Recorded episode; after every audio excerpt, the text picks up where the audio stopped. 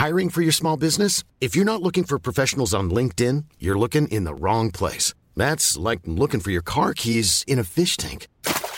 LinkedIn helps you hire professionals you can't find anywhere else, even those who aren't actively searching for a new job but might be open to the perfect role. In a given month, over 70% of LinkedIn users don't even visit other leading job sites. So start looking in the right place. With LinkedIn, you can hire professionals like a professional. Post your free job on linkedin.com slash people today.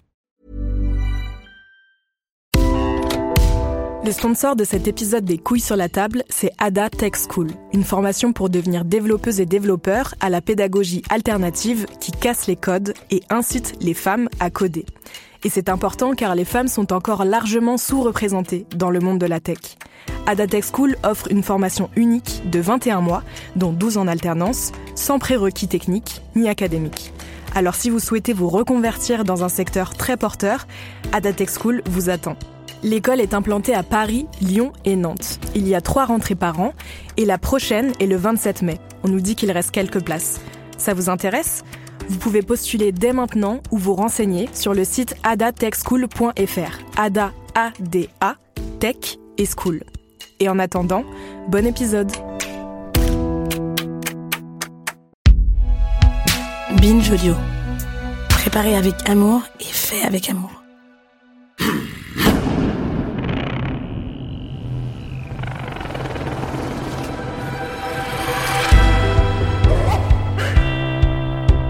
Chers auditeurs, dans le grand entretien intitulé Passion d'homme, Maëlys Castet, l'autrice du formidable Merci Madame, nous racontait les dessous de sa pratique de dominatrice professionnelle.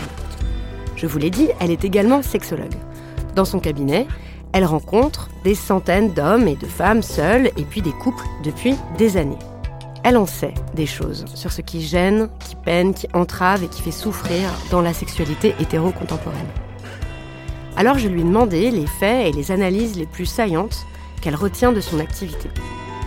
Qu'est-ce qu'elle aimerait que nous sachions tous sur le désir, le plaisir et la sexualité? Les couilles sur la table, petit bonus de l'épisode 80. Il y a une grande confusion entre ce que c'est qu'une autosexualité masturbatoire, enfin notamment pour les mecs, hein, euh, une, une, grande difficulté à se rendre compte que la sexualité qu'on a tout seul, elle peut permettre de gérer tout un tas de choses de type ennui, stress, fatigue, euh, douleur, auquel c'est ça, auquel ne devrait pas servir la sexualité à deux. Et ça, c'est très compliqué parce que mon impression, c'est plutôt que les mecs, ils se masturbent à l'adolescence plus que les femmes, ils consomment des pornos, ils jouissent à chaque fois qu'ils se masturbent. Et donc, pour eux, l'association entre stimulation sexuelle et éjaculation, elle est. Enfin, pour eux, c'est la même chose en fait. Ça va ensemble. Ils n'ont jamais pensé que ça pouvait être euh, l'un sans l'autre.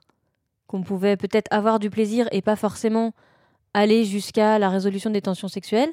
Et donc, quand ils arrivent avec une nana, ils se masturbent dans leur meuf, quoi. Ils font la même chose. Typiquement, le genre de mec que vous voyez, euh, à, quoi, à quoi il ressemble Quel est son problème Alors, il y a plusieurs profils aussi. Il y a plein de gentils chouchous qui, ça c'est très, c'est pas la majorité, mais si on doit faire des catégories, il y a, pas mal de mecs qui sont plutôt 30, entre 20 et 40 ans, qui sont décontenancés parce qu'en fait, il leur faut inventer une masculinité et c'est compliqué qu'ils soient pas la masculinité toxique, mais qu'ils soient quand même euh, être un sujet euh, qui s'assume, ils se retrouvent un peu démunis parce qu'ils se retrouvent avec une euh, compagne en face qui, en gros, leur dit sortez couilles. Enfin, je caricature beaucoup, mais euh, qui sont démunis aussi parce qu'elles aimeraient qu'ils prennent leur place. Ça veut pas dire soit un. Ça, on l'entend souvent, ça c'est un méga cliché quoi. On dit, même vous, vous racontez que dans le livre, quand vous avez été en formation de sexologie, euh, il y a un sexologue reconnu qui vous formait, qui a dit, en faisant rire toute la salle, qu'en fait, ce que les femmes voulaient, c'était un bon gros mec à l'ancienne euh, qui les prenne euh, sans poser de questions euh, brutalement et que vraiment l'horreur du sommet de l'horreur c'était les hommes efféminés les hommes qui sont dévirilisés etc et qu'il voit bien que ça donne des catastrophes au niveau sexuel et que il faut revenir à un ordre du genre bien hétéronormé là avec les mecs forts et les meufs soumises et puis voilà. Mais alors c'est très drôle parce que moi je n'ai jamais eu ça L'anecdote que je raconte, elle est. J'avais pas encore de, de, patientèle. En fait, quand je dis porte tes couilles, c'est parce que ils étaient déjà allés voir un autre sexologue et que le, le sexologue avait dit ça au gars. pour ça que j'ai la, la, phrase en tête, ce qui était un peu choquant, justement, qui était dans la même veine que ce sexologue connu qui disait que qu'il y avait des hordes de femmes qui venaient se plaindre que leur mec était trop précautionneux et, et disaient j'ai fait la vaisselle, est-ce que tu es d'accord maintenant pour moi j'ai pas ça mais j'ai des mecs qui ont du mal à s'affirmer on va dire mais au sens à dire euh, ouais à être solide à être solide plus que et donc et donc ça, ça a rien à voir avec la ça a rien à voir avec la masculinité quand même non ça a à voir avec le fait de devenir adulte mais sauf que comme ce qui devient repoussoir pour un certain nombre d'hommes de 30 ans maintenant, c'est être viril, enfin un type de virilité euh, qu'on connaît. Euh, du coup, qu'est-ce qu'il leur reste? Il leur reste de l'effacement, de la réserve, de la précaution, de la prudence, de laisser la place à l'autre pour dire vas-y, c'est toi qui décides. Et c'est ça. Et du coup, elles, elles sont, euh, sont là, non mais attends, j'ai pas envie moi de porter pour deux soit force de proposition. En fait, c'est ça qu'elle demande. Elle, c'est pas baise-moi fort, c'est pas brutalise-moi. C'est bien sûr, bien sûr. Ok. Donc il y a ça. Donc il y a ça. Ok. Il y a pas mal de jeunes hommes qui ont moins de 30 ans et qui ont des problématiques de dysfonction érectile ou d'éjaculation rapide, qui sont en fait un peu le même profil de mecs stressés qui veulent bien faire. Et c'est pareil pour le, les femmes non désirantes qui ont plus ou moins la pression en face, enfin auxquelles les mecs mettent. Ça, vous voyez aussi beaucoup. Ça, c'est autre chose. Voilà. Des femmes qui arrivent euh, au cabinet où, où la plainte du gars, c'est ma femme n'a pas assez, n'a pas de désir. Alors c'est pas toujours la plainte du gars, c'est beaucoup la plainte de la femme. Elles se sentent coupables coupable ou, triste, hein. enfin ou déçu. Ou il y en a qui ont aimé ça et qui, pour X raisons, euh, euh, ont plus envie. Mais enfin, c'est souvent parce qu'elles se sont quand même, elles ont vu que ça déclinait. Au lieu de se, de pouvoir se dire que c'est parce que le couple évolue, que parce qu'entre temps elles ont eu deux enfants, qu'entre temps elles ont changé de travail, que euh, et que peut-être la sexualité c'est pas la même et qu'il faut peut-être pas trop s'en demander. Elles espèrent que ça va être, enfin elles se disent qu'il faudrait que ce soit comme avant, donc elles se foutent la pression, donc elles se sont forcées et donc elles ont plus envie. Et c'est pas toujours le mec qui s'en plaint. Voire c'est parfois, enfin c'est souvent quand même la nana qui est sa propre ennemie. C'est ça qui est triste. Toutes, je leur parle de A et Z. Je dis, euh, en fait, elles ont, elles ont souvent l'impression qu'il faut arriver jusqu'à Z.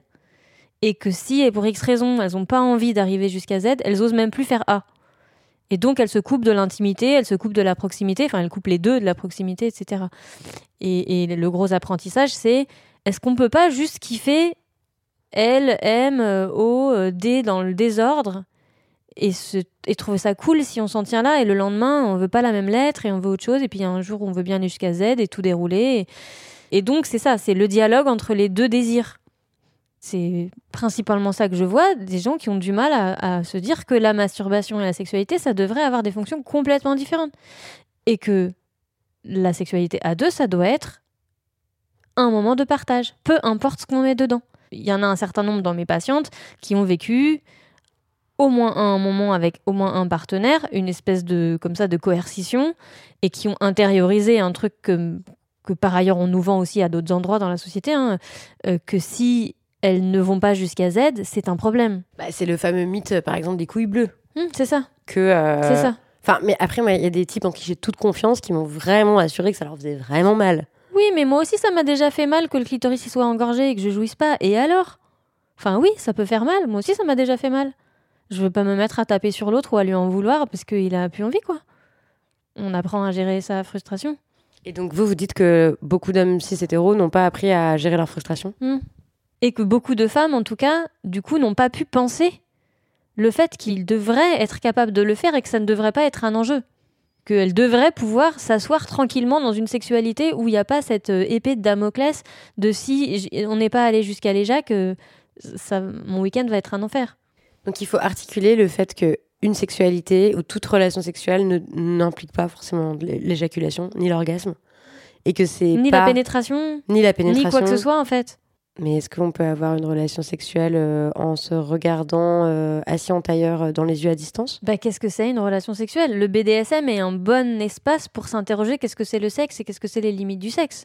Ok, oui, que ça. En fait, il y a des gens, ça circule dans plein d'endroits, quoi le, ça, peut, ça peut circuler au-delà de euh, juste toucher un autre corps, par exemple. Qu'est-ce que c'est une fois, en fait? Parce que quand on est dans un bar et qu'on commence à flirter, c'est du sexuel, mais c'est peut-être pas une relation sexuelle. Mais en, en fait, peut-être, il y a des gens auxquels ça suffit, ou en tout cas, peut-être que ce jour-là, ça suffit, et qu'on pourrait dire qu'on a eu une relation sexuelle, finalement. Et que le lendemain, on se verra dans un lit et pas au bar, et on aura un autre type de relation sexuelle. En tout cas, c'est du sexuel ou de l'érotisme. Et que les gens seraient bien qu'ils comprennent que justement il n'y a pas besoin à chaque fois d'appeler ça une relation sexuelle, qu'on pourrait dire on a un échange intime ou je sais pas, faudrait peut-être appeler ça autrement. On a un rapprochement physique, on a, on a un moment d'intimité. Moi j'aime bien appeler ça comme ça. Euh, et que parfois c'est cool quoi. Je veux dire quand on a trois enfants, des tafs, des machins, les gens ils s'en demandent tellement trop. Ça peut être bien une fois que ça dure deux heures, une fois ben, j'ai envie de m'endormir et tu me pénètres très lentement et je m'endors comme ça. Une autre fois, euh, ben, on va juste se faire un massage, ou pas juste même, on va se faire un super grand massage et je vais te masser avec mes mains, mes pieds, mes genoux, mon front. Oui, il y a plein de trucs, il n'y a pas juste le monter dans un train de c'est parti quoi. En fait de A à Z euh, on a commencé à s'embrasser donc ça veut dire qu'il faut aller jusqu'à l'éjaculation de monsieur quoi. Tout ce qui est chouette on le prend et on essaye de le mettre dans plein de variantes différentes c'est ça qui fait qu'on s'ennuie pas, c'est ça qui fait que ça reste un jeu. Je pense que les femmes arrivent, entrent dans leur sexualité relationnelle du coup, en n'ayant souvent pas eu de sexualité euh, masturbatoire, donc elles connaissent pas leur corps. Elles ont des représentations négatives sur la sexualité. Elles ont souvent eu soit elles, soit des proches, soit je sais pas quoi, des agressions sexuelles dans l'enfance. Donc elles arrivent avec pas envie de le faire ou des représentations complètement confuses parce que ce qu'elles veulent c'est de l'affection ou justement du, de la proximité et qu'elle, ou de ou une marque d'estime. Oui, c'est ça, ou une reconnaissance ou une validation ou tout un tas de mauvaises raisons, enfin de pas forcément mauvaises raisons, mais en tout cas de mauvaises raisons d'accepter de faire du sexe alors que c'est pas ça que tu vas chercher et que on t'a pas expliqué que tu pourrais avoir l'un sans l'autre et que du coup ces nanas elles apprennent à désirer être désirées, c'est le seul truc qui les fait mouiller. Sauf qu'au bout d'un moment ça leur suffit plus et donc à 35, 40, 45 ça craque et elles disent euh, je veux plus. Qu'est-ce que c'est une euh, sexualité euh, mature? C'est une sexualité où on... on... est au clair avec euh, ce qui est bon pour nous, ce qui ne l'est pas. On est capable de dire un oui franc, sinon on n'est pas vraiment capable de dire non. Et où on dialogue. Moi, je suis, je suis pro Manon Garcia. C'est vraiment ça mon idée c'est de la sexualité. C'est effectivement rendre sexy. la conversation des sexes. Oui, c'est ça. C'est rendre sexy le fait d'en parler quel genre de dispositif et quel genre de protocole vous leur faites suivre en général Alors, le, plus grand cadeau que m'ont fait mes études de sexologie, c'est de, de, me faire découvrir ce, ce couple de, de sexologues qui s'appelle Masters and Johnson. Ils ont développé un protocole qui s'appelle le Sunset Focus. Donc de se concentrer sur les sensations. Et donc en fait, ça commence par on fait comme si on se connaissait pas. On va arrêter de faire ce qu'on sait faire ou qu'on croit qu'il faut faire parce que manifestement on le fait pas bien ou c'est pas ça qu'il faut faire. Et on va inventer nous-mêmes notre propre, euh, nos propres jeux.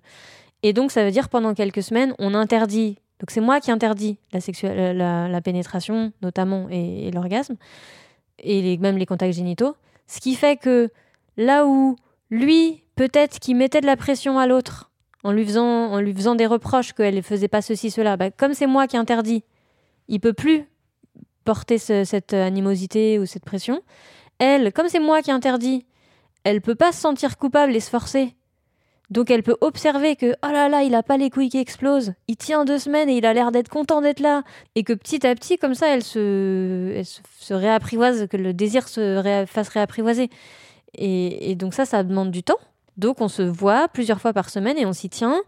Et le on couple se, voit. Voilà, le couple se voit et, fait des trucs. Donc je leur explique euh, comment ils peuvent se toucher, justement, explorer et tapoter et, tirer, masser euh, euh, toutes les zones du corps. Et après, plus tard, on, étend le même, la même créativité, entre guillemets, la même démarche exploratoire aussi aux zones génitales. Et donc c'est cette idée que je, ma vulve ou mon pénis est une chose que je découvre et dont je fais un usage à chaque fois différent et, pas et pas je performe un truc que je crois qu'il faut faire.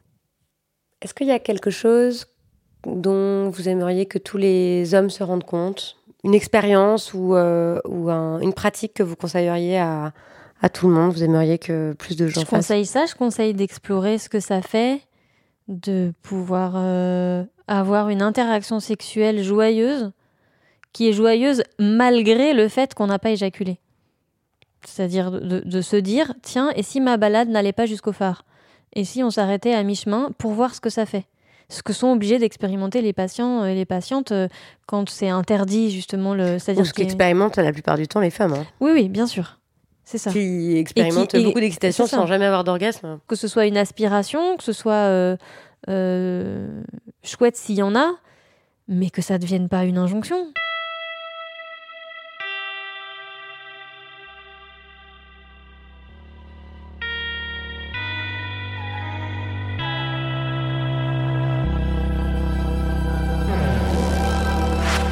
Merci à Maëlys Castet, je rappelle le titre de son livre Merci Madame, que j'ai trouvé formidable, drôle, original, bien écrit, et il devrait, à mon avis, faire partie de toutes les bibliothèques et librairies féministes francophones. Il est aussi évident que personne ne devrait être obligé d'avoir une sexualité, ça on est d'accord euh, toutes les deux, donc finissons-en avec cette injonction à désirer à tout prix, pour reprendre le titre d'un autre excellent essai, signé Talma Desta, disponible en librairie, un livre qui a libéré beaucoup de ses lectrices. Si ce petit bonus vous semble utile, eh bien faites-le circuler. Il est disponible sur toutes les plateformes d'écoute. Il a été monté par Naomi Titi, productrice de l'émission, enregistré et mixé par Paul Berthiaud. Et il est couilles sur la table, c'est un podcast de Binge Audio. Merci beaucoup pour votre fidélité, pour votre écoute, et je vous dis à bientôt.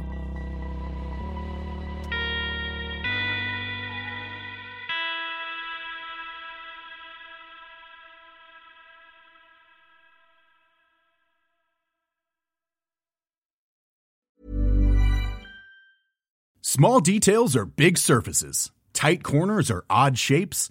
Flat, rounded, textured, or tall.